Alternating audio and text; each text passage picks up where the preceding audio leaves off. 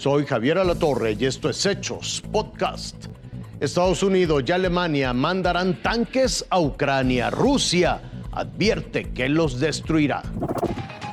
La perspicaz Scarlett descubrió en Navidad una galleta mordida y la envió a forenses para que tomaran una muestra de ADN, identificaran a Santa Claus y despejaran dudas. Esa misma Navidad, Santa llevó un kit de búsqueda arqueológica a la pequeña Molly y logró encontrar el colmillo de un tiburón que vivió hace millones de años.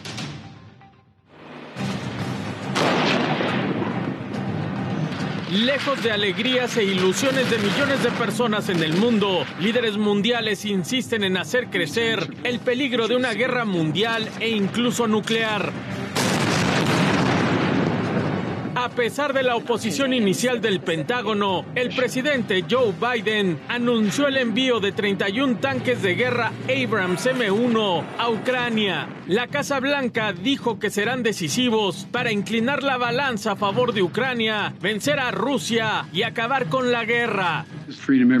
También ayudarán para cambiar el foco en el techo de endeudamiento, el alto precio del huevo, además de los documentos clasificados que Biden tenía arrumbados en su casa, donde vivía su hijo Hunter, acusado de tráfico de influencias con empresarios de Ucrania y China. Biden no solo convenció al Pentágono, también logró que Alemania finalmente cediera a su solicitud y enviara 14 tanques Leopard 2 a Ucrania.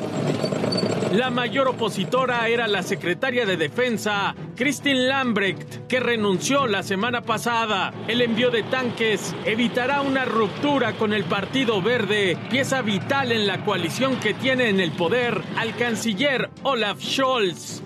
Pero Alemania teme que el movimiento afecte las sinergias con Rusia y China, que por años dinamizaron la economía alemana, amén de que los podría involucrar en una nueva guerra mundial. El Kremlin, por su parte, no se amedrentó y atizó el fuego del nacionalismo y la narrativa de la hostilidad occidental hacia Rusia en lo económico y militar. Su portavoz Dmitry Peskov dijo que el envío de tanques a Ucrania es un error y lanzó una advertencia. Dijo que cada uno de los 45 tanques enviados por Alemania y Estados Unidos terminará ardiendo en llamas en Ucrania. Lo cierto es que cuando llegue la primavera, la guerra se intensificará y las amenazas de un conflicto mundial y nuclear se acentuarán y pondrán en entredicho el futuro de millones, incluyendo a niños y niñas como Scarlett y Molly.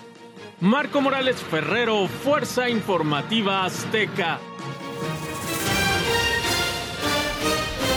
Hasta aquí la noticia, lo invitamos a seguir pendiente de los hechos.